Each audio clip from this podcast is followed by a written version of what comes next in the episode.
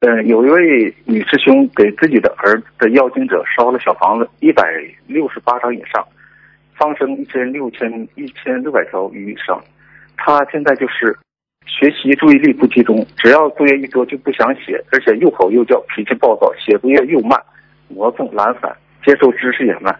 师兄给他念日常功课是心经七遍，许愿也就十万遍，每天一百零八遍解那准提神咒，七佛灭罪真言，礼佛一遍。师傅能再给他继续开示几句吗？几几岁了？孩子几岁了？他是上小学，可能八九岁吧。哎呀，以后会变的，根本用不着着急的。现在你这样逼着他，他会逆反心理的。是随缘，不要去剥削他。孩子以后长大的功课才算数呢，小的时候功课不算数的。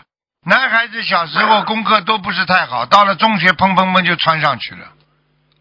嗯，是是是，很多女孩子也是的，你不能这么逼着她的，逼着她逆反心理，她就不学，她很觉得你们很讨厌。